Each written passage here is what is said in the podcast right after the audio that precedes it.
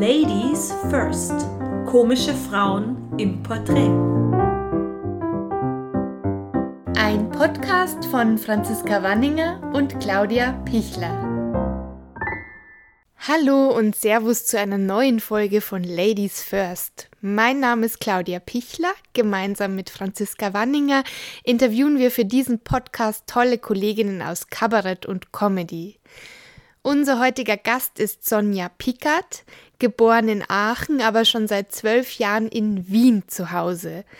An der Philipps-Universität Marburg studierte Sonja Humanbiologie, bevor sie dann eben in Wien Schauspiel studierte und dann nach und nach ins Kabarett, pardon, Kabarett, wie man in Österreich sagt, wechselte, was inzwischen ihre Hauptbeschäftigung ist.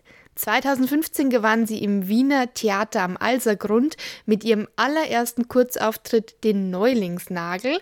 2019 wurde Sonja Pickert mit dem österreichischen Kabarettpreis in der Kategorie Förderpreis ausgezeichnet. Freut euch jetzt auf das Gespräch mit Sonja Pickert. Wer bist du? Magst du dich einfach kurz vorstellen? Ja, mal gerne. Ich bin Sonja Pickert und ich bin Kabarettistin und Schauspielerin. Ich habe in Wien eine Schauspielausbildung gemacht und äh, bin dann relativ schnell in die Kabarettszene gewechselt und bin jetzt mittlerweile mit dem dritten Soloprogramm in Deutschland und Österreich unterwegs. Welche Themen beschäftigen dich so auf der Bühne? Mich beschäftigt auf der Bühne wirklich alles, ähm, was mich auch im Leben beschäftigt, kann man, glaube ich, so sagen. Also ähm, es geht viel um Feminismus, das ist schon ein großes Thema. Ähm, überhaupt, ich versuche ein, ein, Kabarett zu machen, was sehr am Zeitgeist ist, ähm, möglichst ohne Diskriminierung auskommt. Also ich versuche halt was zu machen, was, was jung ist und äh, viele Menschen anspricht und äh, ja, also ganz viele Themen. Es gibt, äh, ich habe im neuen Programm äh, eine Nummer geschrieben über Kornkreise. Ähm, ich habe aber auch was über Empfehlungen von Bundesministerien oder ähm, über Waffen. Also es kommt wirklich ganz bunt gemischt alle Themen vor. Wie heißt dein aktuelles Programm? Du hättest eigentlich Premiere haben sollen, glaube ich, gell? Ich hätte Premiere haben sollen, genau. Also das äh, aktuelle Programm heißt Metamorphose. Das ist jetzt quasi abgespielt in Österreich, aber ich werde es in Deutschland noch einige Male spielen. Mhm. Und ähm, das neue Programm heißt Ein Spatz, ein Wunsch, ein Volksaufstand. Und das hätte jetzt Premiere gehabt im Jänner und wurde dann verschoben auf den 15.04. Und ich hoffe jetzt mal, dass das passieren wird. Wir werden sehen. Ja, das hoffe ich auch. Ich drücke auf jeden Fall die Daumen. In einem normalen Jahr, also vor Pandemiezeiten, wie viele Auftritte spielst du so im Jahr und auf welchen Bühnen bist du unterwegs? Hm, das mit den Auftritten ist eine gute Frage. Ich zähle halt wirklich alle und äh, da sind aber natürlich auch so unbezahlte Open Mics und so dabei. Also mhm. da bin ich mal letztes Jahr, glaube ich, auf 100, also nicht letztes, vorletztes Jahr auf 180 gekommen. Also da war richtig wow. gut zu tun, genau. Aber wie viele davon jetzt ähm, wirklich richtige Auftritte sind, puh, schwer zu sagen. Vielleicht so 80 davon, 70, so um den Dreh. Ähm, ja, ich bin also in äh, Wien sehr viel unterwegs im Kabarett Niedermeyer, Theater am Alsergrund, Kulisse, Orpheum. Im Orpheum werde ich jetzt auch die Premiere haben. In Österreich, in den Bundesländern natürlich auch. Und dann in Deutschland ist es äh, noch ein bisschen spärlich, aber ich habe jetzt auch eine deutsche Agentur und äh, freue mich äh, sehr darüber, dass jetzt da wohl häufiger mal was passieren wird dass ich auch mal wieder in meine Heimat kann. Also du hörst mir an, ich äh, habe mir schon so manche österreichische Floskeln angewöhnt. Und Wie lange bist du eigentlich schon in Wien? Ich bin in Wien seit zwölf Jahren mittlerweile. Genau, also ich bin für Studium hergekommen und habe es dann eigentlich verpasst zu gehen. Ich wollte eigentlich nach dem Studium wieder nach Deutschland kommen, aber dann hat es mir so gut gefallen hier und Wien ist halt echt eine schöne Stadt und dann gab es keinen Grund für mich zu gehen. Wie erarbeitest du normalerweise dein Programm oder dein Material generell und vielleicht auch, wie machst du das zur Zeit, wo das schwieriger ist? Ja, das ist tatsächlich sehr schwierig, ähm, weil man natürlich merkt, dass die Kreativität damit zusammenhängt, dass man Menschen sieht, dass man Dinge erlebt, dass Dinge einem passieren. Und es ist halt sehr schwierig, einfach den ganzen Tag zu Hause zu sitzen, immer wieder die gleichen vier Wände um sich zu haben und da noch Inspiration zu finden.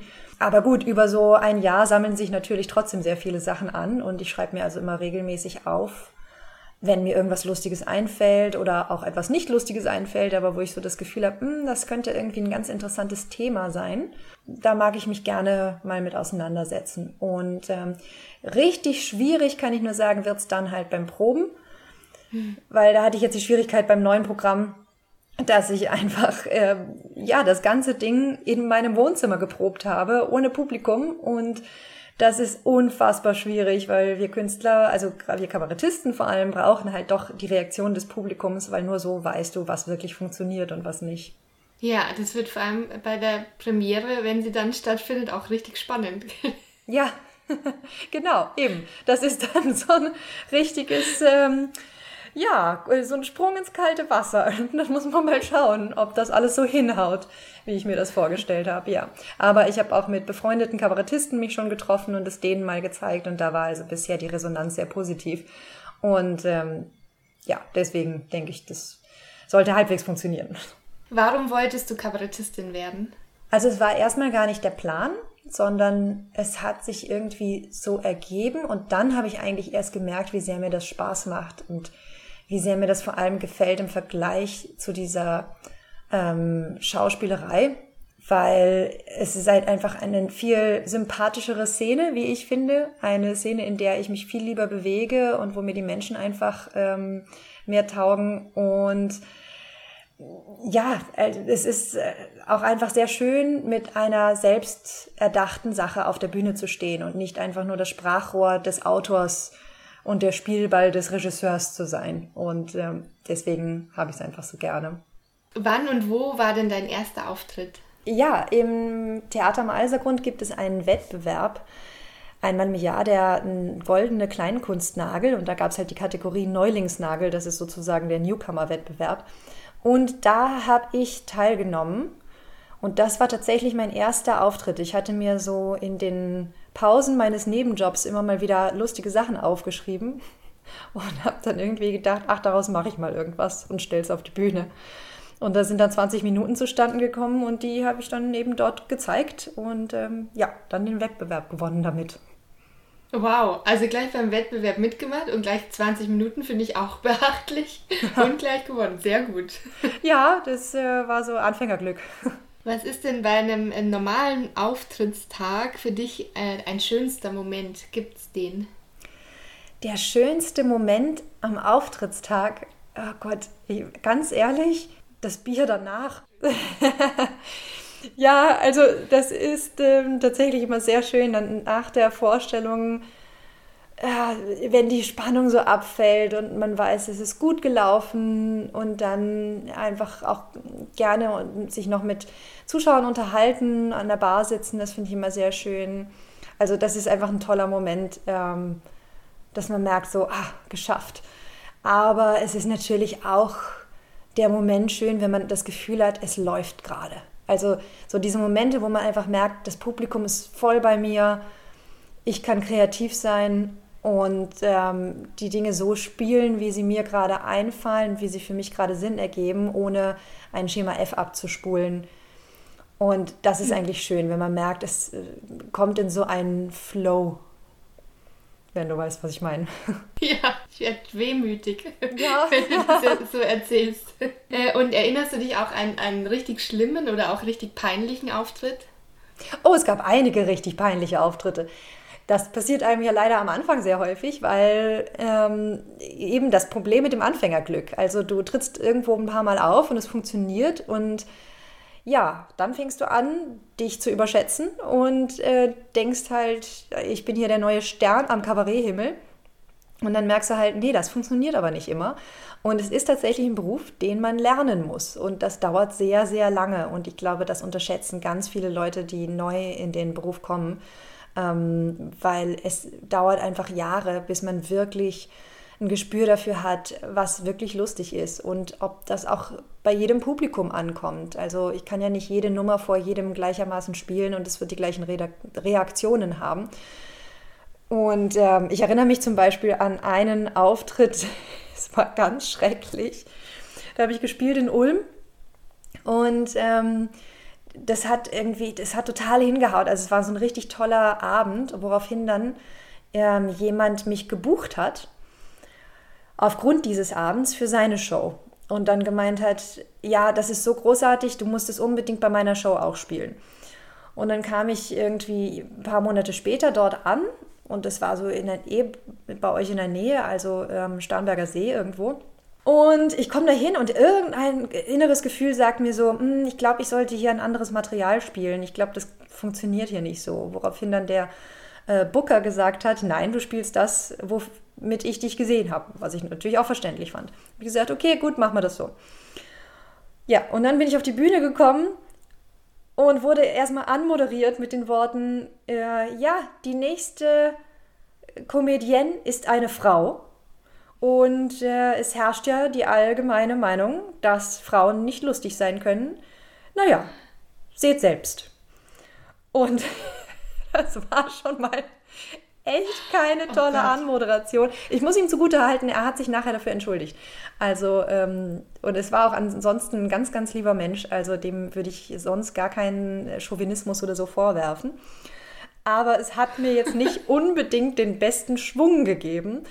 Ja, und dann war ich einfach hyper nervös und das Material passte nicht zum Publikum. Und äh, es war eine Viertelstunde sehr unangenehmes Schweigen. Oh Gott. Ja. ja, gut, aber am nächsten Tag, du wachst halt auf, die Sonne geht wieder auf, du verstehst zwar nicht warum, aber es, es geht halt weiter. Also es hilft ja nichts. Und letzten Endes muss man sich dann halt auch immer wieder darüber im Klaren werden, ja, es ist jetzt nicht das Ende der Welt und äh, ich werde noch viele gute Auftritte in meinem Leben haben und das ist nur ein ganz kleiner Ausschnitt. Abgesehen von so, so kleineren Tiefschlägen, aber hattest du auch schon mal irgendwie einen, einen, größeren Rückschlag oder hast du auch schon mal tatsächlich daran gezweifelt, ob du den Beruf weiter äh, ausüben willst? Also es gab halt hin und wieder so Phasen, wo einfach nicht so richtig was weiterging. Das ist, würde ich jetzt nicht so als Rückschlag bezeichnen, aber gerade so, dann hast du das erste Programm, das spielst du jetzt seit einem Jahr. Ja, dann interessiert es halt auch keinen mehr so richtig, weil alle deine Freunde haben es jetzt gesehen, du bist noch unbekannt ja, die, die Abonnenten des Theaters haben es jetzt auch gesehen. Dann ja, kommt halt nicht mehr viel Publikum. Andere Theater sind auch äh, einfach voll mit Künstlern und sagen dir jetzt halt auch nicht unbedingt zu. Und ja, und dann, dann trottest du so ein bisschen dahin und weißt nicht so richtig, wie mache ich denn jetzt weiter? Und das fand ich immer so ein bisschen hart. Aber nie so hart, dass ich gedacht hätte, ich höre damit jetzt auf weil ich einfach ganz stark das Gefühl hatte, ich bin im richtigen Weg damit und ähm, man muss halt Geduld haben. Und kannst du sagen, was dich da auch ein bisschen dann rausgeholt hat oder was dir dann geholfen hat in solchen Phasen? Da hat eigentlich geholfen, weitermachen und ähm, ja, wieder Veranstalter durchzutelefonieren und E-Mails zu schreiben, auch mir wieder neue Sachen zu überlegen. Das hilft halt auch immer, wenn du einfach in dieser in, in deiner Kunst aktiv bleibst und dich da nicht hängen lässt. Also wenn du einfach ähm, neue Sachen schreibst, damit äh, bei offenen Bühnen auftrittst, wieder positive Resonanz bekommst, wodurch du ja dann auch merkst, okay, ich kann so falsch nicht liegen, dann geht es auch immer wieder weiter. Hast du weibliche Vorbilder? Nur weibliche Vorbilder. ähm, grundsätzlich halte ich von dem Wort Vorbilder nicht so viel. Und ähm, ich werde das auch immer wieder gefragt in jedem Interview. Und äh, ich finde das ganz schwierig, weil ich eigentlich finde, dass suggeriert so, als ob man so sein möchte wie diese Person oder ja, also und das ist es ja nicht. Also es muss ja jeder seine eigene Stimme finden. Und es gibt natürlich Leute, die ich toll finde, aber deswegen würde ich nie sagen, ich möchte genauso sein wie die. Ja, äh, ich finde natürlich ähm, wen gibt es denn da alles so? Flüsterzweig finde ich super, Radeschnik sind super. Ähm, die Magda Leb ist äh, toll, die jetzt auch den Kabarettpreis bekommen hat ähm, letztes Jahr, was leider so total untergegangen ist. Ja, und also es gibt halt tolle Frauen, aber jetzt keine, der ich halt total nacheifern will. Ich will auch keinem Mann nacheifern, ich will einfach ich sein. Ja, das stimmt. Also ich kann jetzt auch schlecht unsere eigenen Fragen kritisieren, aber ich muss dir recht geben, weil es ist, äh, bei uns ist auch, also hier in Bayern gibt es eben ein paar sehr extrem erfolgreiche Frauen und wenn du anfängst, wirst du halt immer mit einer von denen verglichen. Das ist so ein Automatismus, so ein oh, Reflex. Wirklich? Ja. Und ja, also das ist so, die Typen, die kennt man und mit denen wird man dann verglichen. Und in die Richtung soll die Frage tatsächlich nicht zielen, weil ich mhm. finde auch, ein Vorbild haben heißt vielleicht auch irgendwie sich inspirieren lassen, aber nicht nacheifern natürlich. Mhm. Ja. ja, und ich glaube, dass da kann man nämlich dann auch ganz schnell äh, mit auf die Schnauze fliegen, wenn man das macht. Weil du bist ja. dann halt unauthentisch. Ne? Ähm, findest du, dass es ein Vorteil oder ein Nachteil ist, in der Comedy oder im Kabarett als Frau unterwegs zu sein? Ich finde, es kann sowohl Vorteil als auch Nachteil sein. Also da mache ich mir auch in äh, beiderlei Hinsicht nichts vor. Manchmal ist es sogar beides gleichzeitig. Also wie oft ich das schon erlebt habe, dass ich für Shows gebucht wurde, weil sie noch eine Frau brauchten. So, mhm. jetzt denkst du natürlich, das ist ein Vorteil, weil mhm. du kriegst Geld, du hast einen Job, du ähm, darfst auftreten, ähm, auch meistens in, in richtig guten Veranstaltungen, guten Mixed-Shows. So, jetzt hast du aber das Problem, du stehst jetzt da mit drei Männern, die alle zehn Jahre mehr Erfahrung haben als du. Mhm. Und das halte ich für extrem schwierig, weil das Problem ist einfach, du kannst unmöglich so gut sein wie die. Und natürlich haben die auch schon eine Fanbase und du nicht. Du bist jetzt einfach die Neue und die Leute sehen dich aber dummerweise jetzt nicht als Newcomer, die sehen dich als die Frau, die dabei war. So, und dann sagen nachher alle, ja, aber die Frau war nicht so gut. Ja, Frauen können halt nicht lustig sein. Ne? Und so verstärkt mhm. sich dann immer wieder dieses Bild, was eigentlich gar nichts mit der Wahrheit zu tun hat, sondern die Wahrheit ist einfach, du hast 10, 20 Jahre weniger Erfahrung als diese Menschen. Und ähm, das ist sehr, sehr frustrierend, muss ich sagen. Und da gibt es auch nicht so richtig eine Lösung, weil ich auch sagen muss, dass das ja ähm, von Veranstalterseite immer total nett gemeint ist. Also ich finde auch grundsätzlich der Sexismus im Kabarett ähm, liegt nicht auf Veranstalterseite oder in den seltensten Fällen, sage ich mal, sondern die freuen sich meistens eher noch, wenn mehr Frauen dabei sind. Aber das Dumme ist, es herrscht halt im Publikum häufig herrschen so Vorbehalte und da müssen wir noch hart dran arbeiten, dass die ausgelöscht werden. Und hast du äh, beruflich schon mal was erlebt, wo du gedacht hast, als Mann wäre mir das jetzt nicht passiert? Ja, das habe ich schon oft erlebt. Also eben grundsätzlich, du hast einen Fernsehauftritt, das Ganze wird auf YouTube gestellt und YouTube ist ja sowieso äh, mhm. so eine Schlangengrube. Ähm, das heißt, also auf YouTube ist ja grundsätzlich so, entweder du bist berühmt, dann hast du Fans, die alle den, das Video kommentieren und sagen, wie toll du bist, oder dich kennt keiner und dann hast du nur so Hater. Mhm. Weil dann kommentiert keiner, dass es cool war, weil die Leute sich nicht die Mühe machen, die schauen sich vielleicht an und denken, ah, das hat mir gut gefallen, aber hinterlassen jetzt nicht unbedingt einen Kommentar. Und die Hater ähm, schreiben dann natürlich wieder äh, solche Sachen wie wieder eine junge Frau, die scheitern wird oder sowas. Und das finde ich extrem hart. Und solche Sachen passieren als Mann tatsächlich nicht. Was mir auch ähm, letztens mal passiert ist, wow, das hat mich auch ganz schön fertig gemacht. Ähm, da war ich bei einer Mixed Show und dann war ein Kollege von mir gerade beim Soundcheck und ich stand einfach hinten im Raum neben dem Techniker und habe halt darauf gewartet, dass ich dann meinen Soundcheck machen kann. Und der Techniker äh, dreht sich so zu mir und sagt, ah, und du bist also die Freundin von dem. Ich so, nein, wir sind kein Paar. Ja, und er hat es nicht gecheckt und meint dann so, naja gut, Entschuldigung, ich weiß ja jetzt nicht, wie euer Status ist. so, unser Status ist, wir sind Kollegen. Ich trete auch auf. Aber er wäre gar nicht auf die Idee gekommen. Ist gar nicht ist auf ja die Idee gekommen, dass ich auch Künstlerin sein könnte. Und ähm, ja. das sind so Sachen, die nagen dann halt schon an einem. Ja, und wie du es auch vorhin gesagt hast, dass auch da liegt ja keine böse Absicht drunter, aber nee. du, das ist ja einfach ist trotzdem scheiße. Ja, genau. Es ist in den seltensten Fällen böse gemeint. Also das, ja. äh, aber es sind halt manchmal so, so Aussagen, wo man denkt, ah, verdammt. Oder auch wenn, wenn irgendein Journalist über dich schreibt, wie hübsch du bist. Und du denkst, hm, das war jetzt eigentlich gar nicht Thema. Ja, genau, aber das wäre genau die nächste Frage, nämlich äh, wie du mit Pressekritiken umgehst und ob es auch eben Kritiken gab, die dich getroffen haben oder die dir lange nachhingen so. Ähm, ja, es gab bisher, ich hatte sehr viel ähm, positive Erfahrungen mit der Presse, muss ich sagen. Also man hat immer sehr ähm, nett und wohlwollend über mich geschrieben. Und äh, ja, habe eigentlich meistens gute Kritiken bekommen. Einmal hat mich eine Sache sehr fertig gemacht. Da gab es ähm, einen Reporter von der FAZ. Und mhm. ähm, kann ich das jetzt so sagen im Podcast eigentlich? Von mir aus darfst du alles sagen. das ist jetzt die späte Rache. Ähm, ja, auf jeden Fall war es so, ich war bei der Internationalen Kulturbörse in Freiburg.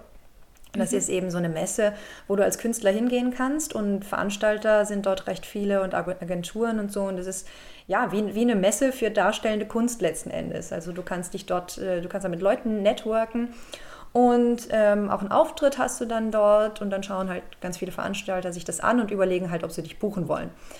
Mhm. So weit, so gut. Und jetzt war halt dieser Reporter da und wollte einen Artikel über die, diese Messe schreiben und zwar mich als Beispiel nehmen. Und mhm. wir hatten ein sehr, sehr nettes Gespräch auf der Messe.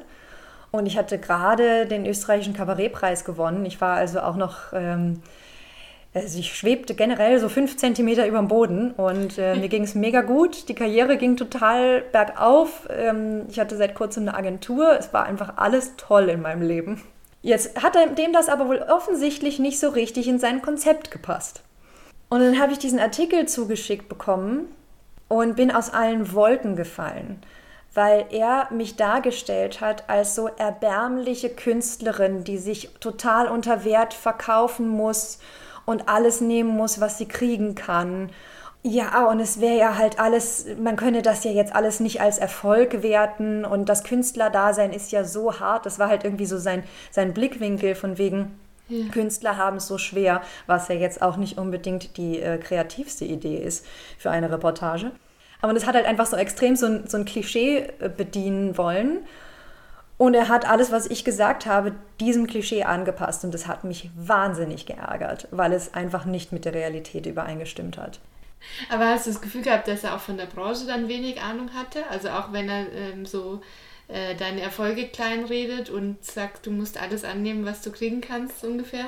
Äh, ja, auf jeden Fall. Ich hatte auch einfach das Gefühl, er weiß einfach gar nicht, wie es in der Branche läuft. Und ja, ähm, ja hat, glaube ich, alles so ein bisschen beschrieben aus Sicht, äh, also er war gar kein alter weißer Mann, er war ein junger weißer Mann, ähm, aber, es, aber im Geiste. Im Geiste war er ein sehr alter weißer Mann und es klang halt alles so wie jemand, der keine Ahnung, 50 Jahre in der gleichen Firma gearbeitet hat und eine tolle Pension bezieht und äh, alles super stabil im Leben. Und jetzt muss man irgendwie sagen, oh Gott, die Künstler, naja, sie sind ja auch selber schuld. weißt du? Hast ja. du da irgendwie reagiert drauf? Nein, ich habe es mir überlegt, mhm. aber es war dann auch schon zu spät. Also es war schon gedruckt. Ja. Und ähm, dann hatte es auch keinen Sinn mehr so richtig. Aber falls er jetzt zuhört, schöne Grüße. schöne Grüße, fühl dich angesprochen. So nicht. Ja. Nein, ich finde es auch dann, dann blöd, wenn man dann irgendwie noch so, eine, so einen persönlichen Krieg startet dort. Ähm, weil das ist mir dann wieder meine Lebenszeit nicht wert. Also ich denke mir aber dann bei solchen Sachen, ich möchte mich da jetzt nicht drüber aufregen. Ähm, ich mache einfach weiter und sie werden am Schluss schon alle sehen, was sie davon haben. Das ist eine sehr gute Einstellung. Und äh, ja, es ist ja so eine komische Macht, so ein Machtgefälle, weil wenn was er schreibt, kann halt jeder lesen. Und ich meine, klar kannst du ihm dann nochmal schreiben, aber ja. Ähm, ja, das stellt es ja so auch nicht richtig in der Öffentlichkeit, ja. Nee, das wird eben nicht passieren. Ne? Mhm. Denkst du darüber nach, was du auf der Bühne anziehst? ich denke darüber nach, ähm, was ich auf der Bühne anziehe. Habe ich früher nicht so. Da bin ich immer ganz entspannt irgendwie so in meinen Privatklamotten. Also es sind ja immer noch Privatklamotten letzten Endes. Aber ja, mit der Zeit merkt man dann so, es gibt einfach Dinge, die sehen besser aus und welche, die kann man sich sparen. Also ich ziehe sehr ungern Jeans auf der Bühne an beispielsweise. Ähm, ich schaue, dass ich immer halbwegs nette Schuhe trage. Und das ist ja auch ein ganz, Schuhe sind ein ganz großes Thema auf der Bühne, finde ich. Und jetzt gar nicht eben vom, vom Äußeren, sondern du musst halt echt einen guten Stand haben, mhm. weil sonst siehst du halt irgendwie verloren aus. Und äh, gerade bei Premieren ist das immer so ein Thema. Also ähm, bloß keine High Heels bei Premieren, kann ich nur sagen. Aus meinem reichen Erfahrungsschatz. genau. Und ansonsten, nö, also ich finde es schon, ähm, ja, halt ein interessantes Thema tatsächlich. Ähm, ja, was, was mir tatsächlich auch so aufgefallen ist, ich trage sehr selten Kleider oder Röcke auf der Bühne. Es kommt schon vor. Mhm. Aber ich habe dann lustigerweise tatsächlich immer so das Gefühl, na, dann, dann, dann ist das Thema Frau zu sehr bespielt und das will ich nicht. Ich möchte als Mensch auf der Bühne stehen. Mhm. Und ähm, ja, keine Ahnung. Also da kann man natürlich auch argumentieren, dass das jetzt in meinem Kopf ein Klischee ist. Aber es fühlt sich einfach so an, ja. Und hast du im äh, beruflichen Kontext schon mal Sexismus erlebt oder wurdest du sogar sexuell belästigt? Ähm, nein, das gab es eigentlich noch nie. Also da bin ich sehr froh drum. Das gab es als Schauspielerin sehr viel, aber als Kabarettistin gar nicht. Es gab blöde Kommentare von Kollegen, was ich mal erlebt habe. Ich war in Hamburg irgendwo und ähm, man sitzt ja dann so backstage und unterhält sich ein bisschen und wirklich so ein Typ, den ich eigentlich gar nicht kannte, meint dann so zu mir, ja, ja, und was, du kommst jetzt aus Wien oder was? Und ich so, ja, ich bin, ähm, ich bin auch Schauspielerin, ich war damals in Hamburg engagiert und habe dann gemeint, ja, ich bin hier als Schauspielerin in Hamburg für eine Produktion und bin halt aber auch Kabarettistin und ähm, deswegen mache ich halt jetzt auch ein paar offene Bühnen mit. Und dann kam halt so, ach ja, es sind ja immer die gescheiterten Schauspielerinnen, die dann Kabarettistinnen werden. Was ja auch wieder so lächerlich war, weil ich war ja auch nicht mal gescheitert. Ich war ja für eine Produktion da. Also, ja, noch dazu, das stimmt. Ja, ja, und sowas ist dann halt immer so, der, man fasst sich an den Kopf, schüttelt es ab, geht auf die Bühne und ist dann einfach besser als der Typ. Und ähm, ja, das finde ich, das ist immer eine, eine ganz starke Genugtuung. Weil ich solche Sachen häufig backstage erlebe, so, so ein Gepose und äh, so ein, dass die Typen sich gegenseitig so unfassbar geil finden und von sich selber so maßlos überzeugt sind. Und dann gehst du so nach und nach auf die Bühne und, und alle denken sich natürlich, dass ich voll abkacken werde. Und meistens ist es nicht so, meistens ist es das Gegenteil. Und es ist dann so schön, weil dann gibt dir das so recht, dass du gar keine Diskussion führen musstest über dein Geschlecht, weil ja. einfach an der Reaktion des Publikums gezeigt wurde, ähm, wer es halt kann und wer nicht.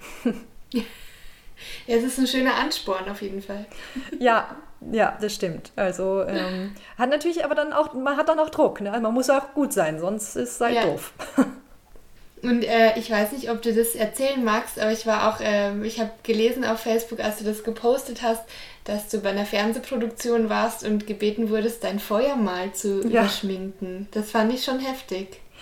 Das fanden alle ganz schön heftig, muss ich sagen. Das äh, war auch eine Geschichte, die ähm, ja dann mir sehr viele Reaktionen eingebracht hat, äh, auch hauptsächlich von Frauen in der Kunst. Und ich äh, war dann auch sehr froh, dass ich diesen Post gemacht habe, ähm, weil ich auch ganz liebe Nachrichten bekommen habe ich fand es tatsächlich schlimm und ich äh, finde es auch sehr schwierig, da jetzt wieder einen Schuldigen zu finden.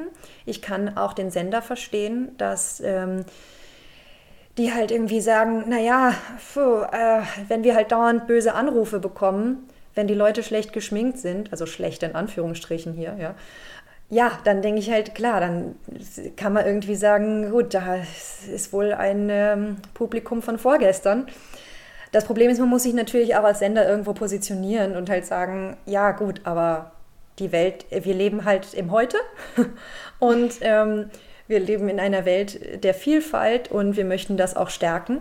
Und deswegen werden, werden wir Vielfalt auch zeigen und nicht einfach abdecken. Und das finde ich wäre ein gutes Statement. Aber ich stecke natürlich auch nicht drin und ich äh, kenne die Politik nicht, die dahinter steht. Und ähm, eben deswegen da kein Vorwurf oder so. Aber ich fand es schon ein arges Thema, weil mich einfach ähm, generell, und das beschäftigt mich auch auf der Bühne viel und auch privat, ähm, diese Themen ähm, Body Positivity, Sexismus, Feminismus eben, ähm, und ja, überhaupt Vielfalt und dass, dass Menschen jeder Hautfarben und Religionszugehörigkeiten und jedes Geschlechts und jedes Aussehens alle eine Daseinsberechtigung haben und alle sich zeigen sollen, so wie sie sind. Das ist mir einfach so ein großes Anliegen und ich finde es furchtbar, wenn wir weiterhin so eine Welt hm, darstellen, die es eigentlich gar nicht gibt, weil die Menschen alle ähm, so als Abziehbilder ins Fernsehen kommen oder auch in sonstige Medien. Und das finde ich eine ganz blöde Entwicklung, wo ich eigentlich gedacht hätte, da sind wir schon weiter. Das war auch, finde ich, das Schockierende dran. Also, wie du sagst, man kann da ähm, wahrscheinlich nicht irgendwie einer Visagistin, die da dir irgendwas überschminken möchte, irgendwas ankreiden, sondern mhm. also tatsächlich die Tatsache, dass darauf reagiert wird. Ich hätte dein, dein Feuer mal nie als Makel wahrgenommen, sondern das gehört ja einfach zu dir. Das ist ja, also, dass das überschminkt werden sollte, das hat mich tatsächlich einfach schockiert. Ja, das fand ich nämlich auch ziemlich äh, schockierend und ähm, ich muss auch sagen, das ist das erste Mal, dass mir das passiert ist. Und gerade, und da muss ich auch mal sagen, ähm, ein großer, äh, großes Lob an alle Maskenbildner, mit denen ich bisher zusammengearbeitet habe und Maskenbildnerinnen. Ich fand es immer eigentlich ganz toll, dass ich immer, wenn ich in der Maske sitze, kommt derjenige an und dass der erste Satz ist meistens, du, das decken wir aber nicht ab, oder? Und das finde ich dann immer total schön. Und mir hat auch eine Maskenbildnerin mal gesagt, ähm, und das fand ich auch einen ganz tollen Gedanken, dass sie in ihrem Beruf eigentlich erst gemerkt hat, wie schön es ist, dass Menschen so vielfältig sind. Ja. Und sie meinte halt, es, du, du kriegst ein größeres Auge dafür, ähm, was Menschen einzigartig macht halt. Und das fand ich so eine schöne Ansicht und ich finde, die sollte viel mehr vertreten werden. Und ja, eben wie gesagt, ich gebe jetzt auch dieser Maskenbildnerin ähm, bei besagter Fernsehshow ähm, nicht die Schuld dran oder so. Also ich kann es absolut verstehen. Ja, aber ich, ich hoffe auf eine bessere Zukunft. Ja, ich hoffe auch, dass sowas nicht mehr passiert. Also es hm. kommt mir ähnlich vor, wie wenn man seine Sommersprossen weg ja. möchte und so. Nee, genau. das, ich finde ich find auch, man muss uns in aller Vielfalt sehen.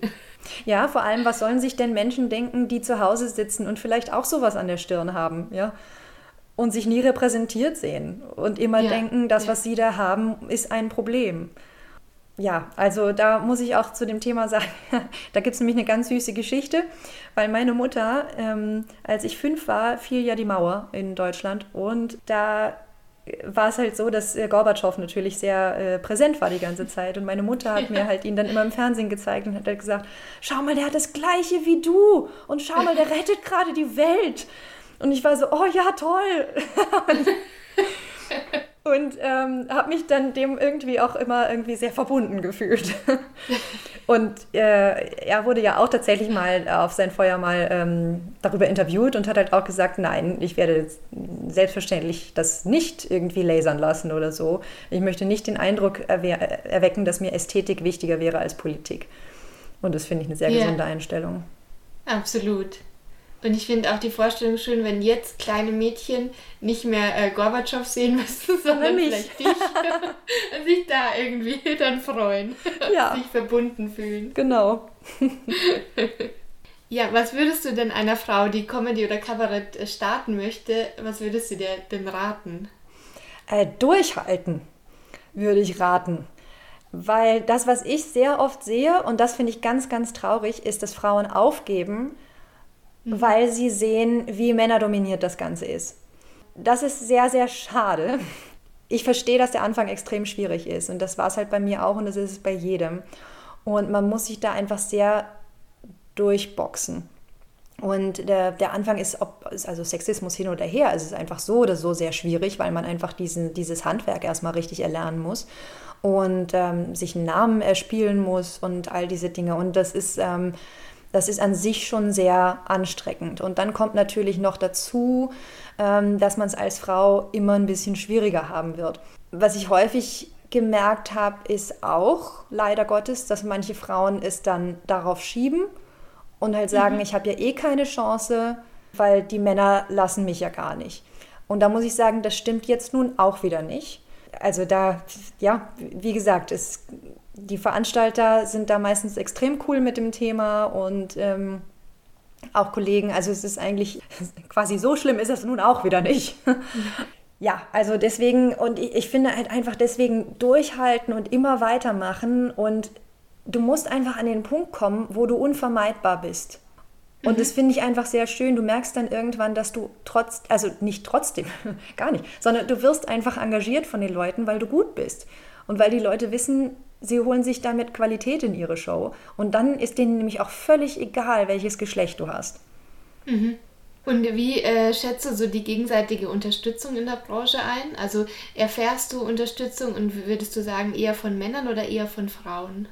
Ich würde sagen, Unterstützung kommt von beiden Seiten. Also da kann ich wirklich nichts, nichts Negatives sagen. Ich meine, man weiß natürlich auch immer nicht, was hinter verschlossenen Türen abläuft. Ne? Ähm, und ich weiß auch nicht, wie Männer untereinander reden. Und wir sehen ja eben an vielen Beispielen leider immer noch in der Kabarett- und Comedy-Szene, dass ja, dass einfach es sehr männerdominiert ist, dass einfach Frauen nicht eingeladen werden zu größeren Shows und man sich denkt, was ist denn da passiert? Und haben sie daran einfach, war das jetzt Zufall? Haben sie daran einfach nicht gedacht? Und dann kommen eben so Aussagen von den Verantwortlichen von wegen, es gibt ja keine Frauen, was natürlich der totale Quatsch ist. Mhm. Deswegen, das, das sind natürlich solche Sachen, aber ich sag mal so, in meinem kleinen Dunstkreis merke ich eigentlich sehr viel Unterstützung. Und ähm, das finde ich, macht diese Szene auch so besonders und deswegen äh, liebe ich es auch so, in dieser Szene zu sein, weil ich einfach finde, es ist ein viel stärkerer Zusammenhalt und das hat man jetzt auch während der Krise so extrem gesehen, dass mhm. eigentlich die Bereitschaft, sich gegenseitig zu helfen, enorm da ist. Ein älterer Kollege hat dazu eigentlich mal ähm, der Klaus Eckel. Ich weiß gar nicht, kennt man den in Deutschland so? Ich kenne den ja. Ah, du kennst ihn ja. doch, doch, man kennt ihn schon. Ähm, ja. Der hat dazu eigentlich mal was ganz Tolles gesagt, äh, der gemeint hat, am besten ist, wenn alle gut dabei sind. Weil ja. ähm, das ist einfach so ein Ding, das, es macht keinen Sinn zu hoffen, dass man besser ist als alle anderen oder dass alle anderen schlecht sind und nur man selber gut weil dann gehen die Leute nicht ins äh, Kabarett, ja? Mhm. ja. Also die Leute gehen in diese Theater, weil sie wissen, das ist ein Genre, was uns generell gefällt und die Leute, die das machen, sind alle gut und davon profitiert letzten Endes jeder. Ja, das finde ich einen schönen Gedanken. Mhm. Und förderst du selbst Nachwuchskünstler oder Künstlerinnen im Speziellen? Ui, da bin ich noch nicht an dem Punkt. das würde ich mir jetzt auch noch nicht anmaßen. Also beispielsweise irgendjemandem Feedback zu geben oder so. Das finde ich immer ein bisschen schwierig, es sei denn, man fragt mich direkt danach, dann, dann mache ich das natürlich. Aber ähm, momentan muss ich erstmal meine eigene Karriere irgendwie so ein bisschen dann wieder zum Starten bringen, sobald wieder alles aufmacht. Und dann schauen wir mal. Aber das ist definitiv natürlich was, was ich in der Zukunft machen möchte, weil ich das total wichtig finde. Und hast du irgendwie ähm, das Gefühl, dass sich in der Branche auch was ändern könnte, um es ähm, Nachwuchs zu erleichtern? Hm, gute Frage. Ich glaube, die Branche tut eh schon viel in die Richtung. Was ich, das Einzige, was ich so sehe, was ein bisschen ein Versäumnis ist von vielen Veranstaltern, ist, dass man mehr auf Social Media geht weil mhm. das Problem meines Erachtens ist, ähm, das Kabarettpublikum überaltert ein wenig. Und deswegen, ich glaube, das ist auch ein großer Grund, warum es junge Künstler schwer haben, weil die halt auch Themen ansprechen, die für 60-Jährige gerade einfach mal nicht so relevant sind. Und dann gibt es da diese Kluft. Ähm, sie, die Themen wären aber sehr relevant für Gleichaltrige, aber die gehen nicht äh, ins Kabarett. Und Mhm. Das ist halt so ein, und, und warum gehen sie nicht dahin? Ja, weil sie weil sie gar nicht dran denken weil, oder weil sie sich denken, das ist was für alte Leute. Und ich finde, man sollte da, ähm, was so die, die Promo betrifft, eigentlich vielleicht mal so ein bisschen äh, moderner denken und ein bisschen progressiver sein. Ja, dann kommt schon unsere Abschlussfrage, die zugegebenermaßen nicht so gut gealtert ist, weil die lautet nämlich, was hast du in nächster Zeit alles vor, was sind deine Pläne? Ähm, meine Pläne. Also, jetzt gehen wir mal vom Best Case aus. Ähm, dann ja. habe ich am 15.04. meine Premiere von meinem neuen Programm im Orpheum in Wien. Mhm. Und ähm, ja, dann habe ich einige Folgeauftritte, die geplant sind. Das Ganze ist natürlich jetzt etwas dünner gesät, als, es eigentlich, als ich es eigentlich vorhatte. Ähm, Es waren eigentlich echt viele Auftritte gebucht, jetzt vor allem für März, aber ähm, schade. Aber gut, ja, äh, ich werde weitermachen und ähm, genau, dann im April wird es ja dann hoffentlich weitergehen und ähm, ich hoffe, dass auch im Sommer einige ähm, Frei Freiluftoptionen möglich sind. Mhm. Ja, und ich habe eben seit kurzem eine Agentur in Deutschland und die fängt jetzt dann auch langsam an, ähm, Auftritte für mich zu buchen. Und da wird halt, äh, glaube ich, dann auch viel weitergehen, sodass ich dann in Zukunft auch mehr in Deutschland zu sehen bin. Und da freue ich mich schon wahnsinnig drauf. Ja, das sind so die, die Projekte. Oh, und ich habe einen YouTube-Kanal, den kann ich vielleicht auch hier kurz äh, bewerben. Ja, unbedingt. Ja, ähm, ja ich habe einen YouTube-Kanal, auch natürlich pandemiebedingt äh, hatte ich die Idee, ach, es wäre doch auch schön, wenn man auch online was machen würde. Nun funktioniert aber natürlich Kabarett jetzt online nicht so äh, wahnsinnig gut, wenn du einfach ohne Lacher nur so in die Kamera quatscht. Und deswegen habe ich Sketche geschrieben und filme die regelmäßig. Die nennen sich Selbstgespräche, weil ich alle Rollen spiele. und ähm, genau, da kommt also jeden Freitag oder manchmal auch jeden zweiten Freitag, je nachdem wie viel Zeit ich habe, kommt ein neues Video raus. Und da bin ich auch immer sehr fleißig dabei. Ja, sehr schön ja, ist, man hat ja jetzt auch mehr Zeit, kann sich jetzt jeder anschauen. Genau. Und, und dann äh, drücke ich dir und uns allen eben fest die Daumen, dass es auch bald wieder weitergeht. Und vielen Dank für das schöne Gespräch. Ja, immer gerne. Danke dir. Vielen Dank für das wunderbare Interview. Wir würden uns sehr freuen, wenn ihr diesen Podcast abonniert und natürlich weiterempfehlt. Außerdem findet ihr Ladies First auch auf Instagram mit vielen tollen Fotos zu den aktuellen Folgen. Wenn ihr mehr über uns erfahren wollt, claudiapichler.com oder franziska-wanninger.de. Da findet ihr auch immer die neuesten Folgen. Support your local ladies.